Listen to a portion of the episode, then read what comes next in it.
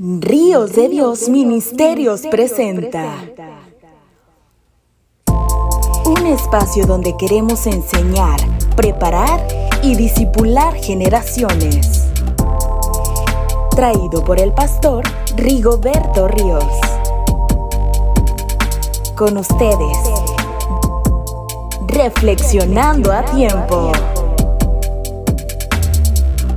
Hola, ¿cómo están? Dios los bendiga. Su servidor, Pastor Rigoberto Ríos, le agradece mucho el favor de su, atención en este su programa Ríos de Dios Ministerios. Gracias a todos los que nos están eh, viendo a través de, YouTube. Les agradecemos mucho eh, que nos estén acompañando en este viaje fascinante de grandes personajes de la Biblia y también un saludo muy afectuoso a los que nos escuchan a través de Spotify y de las distintas plataformas de podcast con el nombre Reflexionando a Tiempo. Y bueno, y también a los que eh, de alguna manera en, Facebook también nos siguen, les pedimos de favor que eh, sigan eh, compartiendo esto con sus amigos, con su familia y bueno, pues hoy vamos a platicar de un personaje extraordinario. Yo creo que es uno de los personajes más fascinantes de la Biblia, ah, de, ah, una gran enseñanza que podemos encontrar nosotros porque es un hombre ejemplar que nosotros podemos ver que a lo largo de su vida él eh, pues nos, nos bendice mucho eh, el saber eh, su comportamiento y su confianza en Dios. Vamos a hablar de José. Muchos lo conocen como José el soñador y José eh, pues es uno de los hijos de Jacob, patriarca. su vida se desarrolla principalmente en Canaán y también en Egipto. su ocupación principal es que fue pastor y en un momento de su vida fue esclavo, fue sirviente, después eh, lamentablemente fue un convicto, estuvo por algún tiempo en la cárcel y de manera extraordinaria y sorprendente se convierte en gobernador en el gran imperio egipcio. Eh, eh, sus datos familiares es que sus papás, como le comento, son Jacob y Raquel. Tenía 11 hermanos y una hermana y todos mencionados en la Biblia que forman parte de los doce patriarcas de Israel. Su esposa Asenet y tiene sus dos hijos Manasés y Efraín que después vienen a formar parte también de los patriarcas de Israel o de las tribus de, Israel. Y la historia de José la podemos eh, ver en la Biblia que se encuentra en Génesis, en los capítulos desde el 30 al 50, eh, y también es mencionado en el libro de Hebreos, en el capítulo 11, en el versículo 22. Ahora, nosotros podemos ver en, la vida de José que él tuvo puntos fuertes que podemos eh, nosotros tomar como ejemplo, logros extraordinarios. De, ex, de esclavo, siendo el esclavo, se levantó hasta ser gobernador de Egipto, como le, había comentado. Eh, a él siempre se le conoció por su integridad, un hombre íntegro, es algo también extraordinario. Si hay alguno de los personajes en quien no vemos errores, eh, humanamente hablando, pues es en José, un hombre de, intachable, de una conducta que, ejemplar, que nosotros los hombres, los jóvenes, deberíamos observar bien la historia y la vida de José precisamente por su conducta intachable. Eh, era un hombre que tenía una sensibilidad espiritual extraordinaria y bueno, preparó a toda una nación para una hambruna que se vino y, y, pues la preparó para que estuvieran listos para sobreponerse a esa hambruna. Ahora, ¿Qué debilidades o errores pudo haber tenido José? Pues uno que yo veo es que eh, desde su juventud quizá pudo haber sido un muchacho eh, lleno de orgullo, su orgullo juvenil que en un momento dado le causó fricción con sus hermanos. Es algo que podemos ver en, la vida de José. Ahora, este, pues como joven, como muchacho, como adolescente, era demasiado confiado. Y quizás su confianza era porque eh, se incrementó porque él era el hijo preferido de Jacob. Incluso dice la Biblia que su papá le compró una túnica de colores, algunos hemos escuchado esa historia, y eso hablaba de que José, como era preferido de su papá, pues ocupaba un lugar especial en él, pero también su confianza estaba en que él tenía la capacidad de conocer los designios de Dios para su vida. Un, muchacho muy confiado. Ahora, como él resultó ser eh, insoportable para sus hermanos, precisamente por, esa confianza que tenía en ser el hijo predilecto, ustedes saben que conspiraron contra él lamentablemente eh, lo quisieron borrar del mapa, incluso pensaron matarlo. Su hermano mayor Rubén este, intercedió por él para que no, no lo mataran y usted conoce la historia que después fue enviado a Egipto, eh, vendido a, por unos eh, mercaderes madianitas. Este, como no lo mataron, sus hermanos lo vendieron a estos mercaderes y fue llevado a Egipto y llegó a la casa de Potifar, donde duró algún tiempo como esclavo. Entonces, desde ese momento, nosotros podemos ver que la vida de José fue marcado por un valle de pesares y sufrimientos.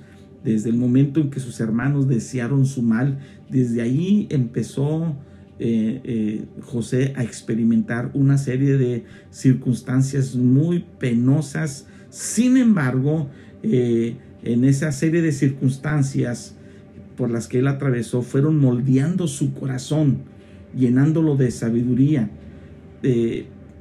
pero lo que me gusta de José es que siempre tuvo una actitud positiva y trató de ver a Dios en cada evento de su vida en el que él se enfrentaba. Ahora, eh, siempre estuvo seguro de que algo bueno resultaría en medio de todo aquello que eh, en lo que él estaba pasando. Usted conoce también la historia. Después de haber llegado a la casa de Potifar, dice la Biblia que precisamente por la integridad y la conducta intachable de este muchacho, de Potifar le confió absolutamente todo. Eh, eh, la administración de su casa, de sus bienes, de sus empresas a José, porque dice la Biblia que Potifar vio que Jehová estaba con él. Sin embargo, la esposa de Potifar eh, eh, intentó seducirlo. José, por su integridad, no cede a esa seducción y entonces eh, la, esposa de Potifar lo difama diciendo que es él quien trató de, abusar de ella. Esto ocasionó que José eh, a dar a la cárcel. Ahí en la cárcel, usted conoce también la historia, conoció a un panadero y a un, y un copero a quienes les, les interpretó unos sueños que ellos tenían. Y así como sucedió eh, la interpretación de los sueños, exactamente fue eh, lo que ocurrió en la vida de, ellos. al panadero le, interpretó el sueño que él iba a morir y al copero le profetizó, le interpretó el sueño de que él iba a, llegar a, una posición encumbrada. Salió de la cárcel este hombre y, dice la Biblia que se olvidó de José, se olvidaron de José. Imagínese usted todo lo que pasó eh, eh, en la historia de José. Ahora, volviendo al punto en que José siempre estuvo seguro de que algo bueno resultaría sobre todo lo que estaba experimentando, esa seguridad moldeada por el sufrimiento y combinada con el conocimiento personal de Dios, porque él conocía a Dios, a Jehová, el que eh, sus padres eh, le habían inculcado, le permitió que sobreviviera y prosperara de muchos, de muchos eh, afanes y donde mucha gente hubiera fracasado. Él siempre se sobrepuso. Hay una palabra, resiliencia. José fue resiliente. Y la resiliencia es la inefable capacidad de, una persona que le permite eh, anteponerse a las distintas adversidades que se les presenta en la vida diaria y que le permite desarrollar conductas positivas ante el estrés que ocasionan eh, eh, estas situaciones adversas. Eh, una persona resiliente tiene la capacidad de sobreponerse siempre con un espíritu positivo, que no importa lo que venga en su contra, esta persona siempre saldrá avante y siempre con una mentalidad de decir voy a lograrlo. Esa es la persona resiliente. Es como el águila que aprovecha el viento en contra para subir más alto. Bueno, eso es lo que estaba pasando en la vida de, José. Ahora, quizá usted se pueda identificar con una o más de estas penurias por las que pasó eh, José. Eh, lo traicionaron, lo expulsaron de su familia, se vio en una tentación sexual a la que no se dio y por esta causa fue difamado. Lo castigaron por hacer lo correcto. Sobrellevó un largo encarcelamiento de manera injusta. Estuvo en la cárcel y se olvidaron de él las personas a las que él ayudó. Ahora, observe algo. Mire lo que hizo José en cada caso su respuesta positiva en cada penuria transformó cada caída en un paso hacia adelante siempre. Eh, eh, él aprovechaba estas situaciones para, para sobreponerse y dar un paso hacia adelante siempre. Nunca, nunca eh, pasó mucho tiempo preguntándose, Señor, ¿por qué me está sucediendo esto? No, al contrario, él siempre se preguntaba y decía, bueno, ¿qué debo hacer ahora en esta situación difícil en la que yo me encuentro? Ese es el espíritu de José, un hombre resiliente, un hombre que siempre salía adelante. Ahora, los que lo conocieron vieron que en todas las circunstancias, en todas las cosas que José hacía y en todos los lugares a donde él iba, Dios siempre estaba con él porque José tuvo la capacidad de conocer a Dios, tuvo la capacidad de buscar a Dios y tuvo la capacidad de tener una intimidad con Él, de tal manera que José de manera muy natural se sobreponía a esas situaciones difíciles por la confianza y la seguridad que sentía en Dios. Eh, las lecciones de, de su vida, lo que usted y yo podemos aprender, algo bien importante lo que importa no son los sucesos ni las circunstancias de la vida, sino nuestra manera de actuar ante ellos. Después, cuando ah, Faraón ah, tiene un sueño que nadie puede interpretar, tuvo unos sueños que nadie pudo interpretar. Usted conoce esos sueños de, de las siete vacas gordas que se comen a las siete vacas flacas y entonces eh, el copero se acuerda y le dice al rey, ¿sabe qué rey? Ahí en la cárcel hay un convicto que él tiene eh, el don de interpretar los sueños. Tráiganlo hacia acá.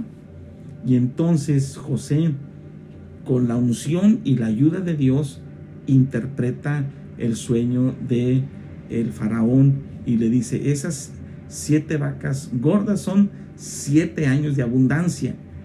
Las siete vacas flacas son siete años de escasez. Y entonces lo que usted tiene que hacer, el consejo, aparte de interpretar el sueño, eh, José le aconseja al faraón, le dice, lo que usted tiene que hacer es que en los siete años de abundancia, usted tiene que quintar la tierra, es decir, guarde el 20% de su producción ahorre el 20% en cada cosecha, en cada año, para que después usted lo ponga en graneros. Y cuando vengan los siete años de escasez, usted tenga para, para sobreponerse a la hambruna, a la situación que, que vendrá después. Y usted necesita conseguir una persona que le ayude a ser un sabio administrador para esto. Y Faraón dice, bueno, ¿quién mejor que tú, José? Y entonces, de manera extraordinaria, Faraón nombra a José como el secretario de gobernación del imperio egipcio y le dice, nadie, nadie va a estar por encima de ti, solamente yo. Y tú vas a gobernar sobre Egipto y tú vas a administrar eh, este, a Egipto. Y entonces nosotros vemos como Dios, después de todo lo que pasó, Dios lo encumbró porque desde un principio José siempre creyó en esos sueños que Dios le dio cuando era un muchacho, cuando era un joven, y aquellos sueños que le compartía a sus hermanos, que le causaron eh, eh, envidia y coraje. él, sabía que Dios tenía un propósito para su vida extraordinario. Otra cosa que usted y yo podemos aprender es que con la ayuda de Dios, cada situación puede ser usada para bien, aun cuando otros pretendan hacernos daño. Y sobre todas las cosas, yo puedo ver aquí el corazón perdonador de José hacia sus hermanos. Se basaba en el pleno conocimiento de que Dios guiaba siempre su destino. Por eso él tenía un corazón perdonador.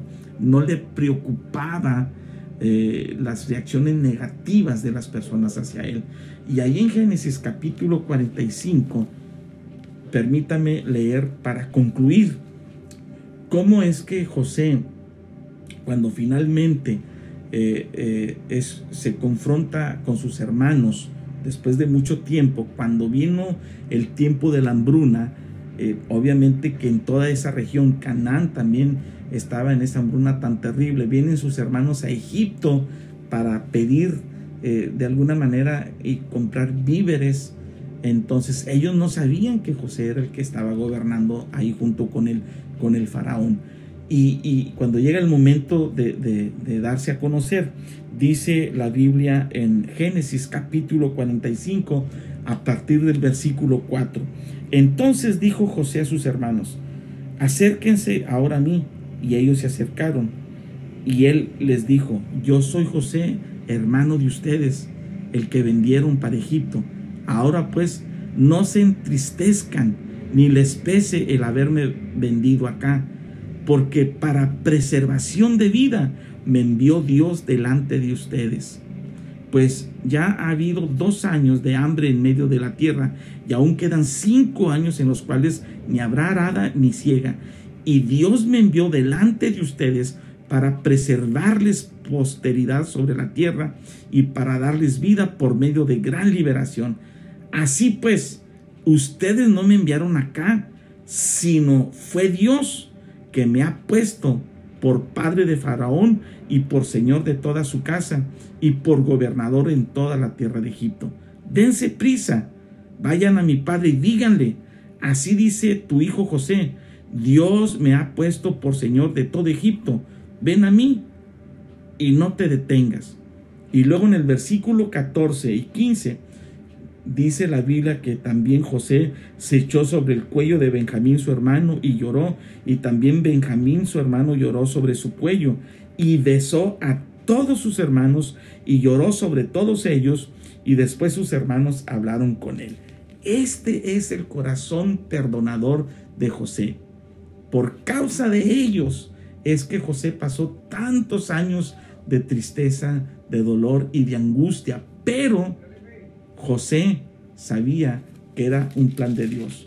Y por último, en el capítulo 47, versículo 12 y 13 de Génesis dice, y alimentaba José a su padre y a sus hermanos y a toda la casa de su padre con pan según el número de los hijos.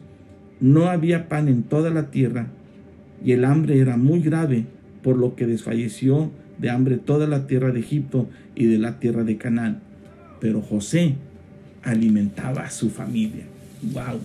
Dios permita que en nuestra, en nuestra familia siempre se levante un José que sea un factor determinante en conectar a Dios con nuestras familias para ser bendecidos, así como José conectó a Dios con su familia.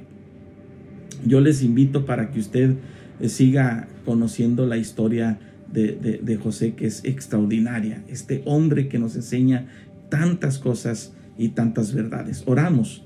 Padre, te queremos dar muchas gracias en este momento por esta preciosa enseñanza que podemos encontrar en la vida de José tu siervo. Gracias porque a través de él podemos aprender que tú tienes control de nuestra vida, no importa lo que estemos viviendo o lo que estemos padeciendo. Te pedimos, Señor, que tu Espíritu Santo nos ayude a ser resilientes, a soportar cualquier situación difícil, cualquier crisis a la que nos estemos eh, enfrentándonos con una actitud positiva, sabiendo siempre que tú eres nuestro ayudador. Ayúdanos a soportar la presión de las tentaciones. Ayúdanos a ser personas íntegras cuando se nos confía algo en nuestras manos y que no nos pertenece, así como lo hizo José. Señor, te pedimos que nos ayudes a tener un espíritu perdonador también, como lo tuvo José ante sus hermanos, que a pesar del agravio que él recibió, él nunca permitió que su corazón fuera herido. Y entendió perfectamente bien, Señor, que en tu soberana voluntad estaba todo tan perfectamente bien diseñado para guardar la posteridad de la familia de José. Así nosotros también podamos entender, Señor, que las cosas adversas que nos suceden están perfectamente diseñadas por ti para bendecirnos y para ayudarnos. En el nombre de Jesús yo te pido, levanta un José en cada familia. Señor, permite que en cada familia se levante un José que tenga la capacidad de conectarte a ti siempre con todos los integrantes para entender, Señor, que tú tienes propósitos definidos y claros para sus vidas y que tú deseas lo mejor de, para todos nosotros. Ayúdanos a ser sensibles a ti, a ser sensibles a tu voz. Ayúdanos a vivir una vida de integridad. Te lo pedimos en el nombre de Jesucristo. Amén. Muchas gracias y que Dios los bendiga a todos. Nos vemos en la próxima.